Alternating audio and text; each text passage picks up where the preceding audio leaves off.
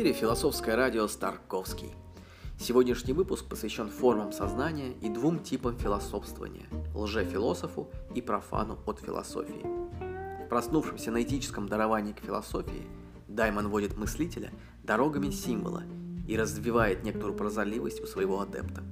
Такому состоянию сознания, с отчетливым переживанием смерти, жизнь видится неким цельным телом с его началом и концом – в таких координатах и зарождается метафизический вопрос к бытию, а смысл явленности, феноменальный мир, освещается светом сознания.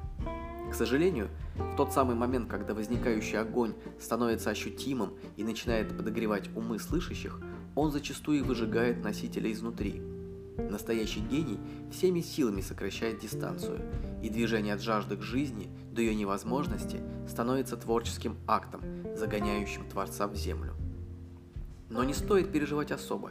Всем этим процессам свойственна драматургия мифа, а стало быть благословение высшими силами. Важно отметить, что именно на этом этапе заключается договор. По молчаливому уговору устанавливаются связи человека с гением, и мир затихает во внимании. Есть мнение, что все процессы, происходящие в космосе, зеркально укладываются в земной историал. И возвращаясь к мифологии героя, в данном контексте героем я называю мыслителя – Великого разнообразия выбора для его путей мы не находим.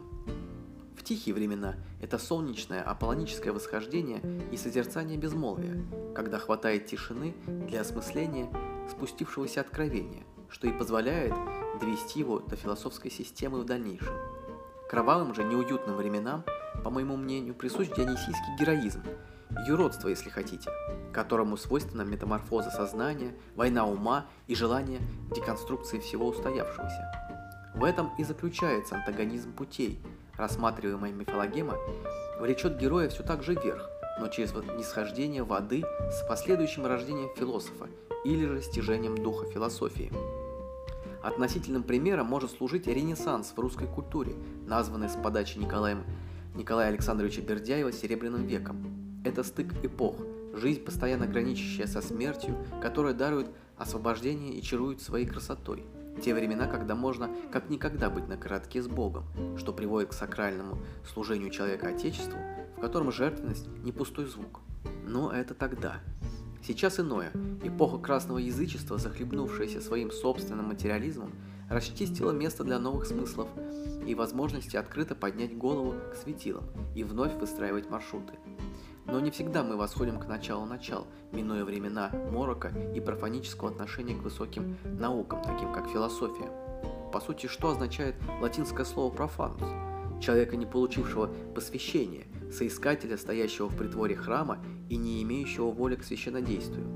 Возможно, все произойдет, когда образование наукой сформулирует постулаты ценности, и фраза при входе в академию «ни геометр да не войдет» вновь станет истовой, возможно, в других словах, заключит в себя былой уровень культуры образования. До того момента мы, задаив дыханием, следим за посвящением в историю философии в университетах и вслушиваемся в жалкое камлание о научных степенях и социальном статусе. Профанически можно спросить, ну а для нас-то что, просто помирать? Не совсем. При относительной тишине возникает тенденция к кровавым внутренним переворотам – при отсутствии русской философии как таковой, мы в преддверии понимания, кто такой современный русский философ.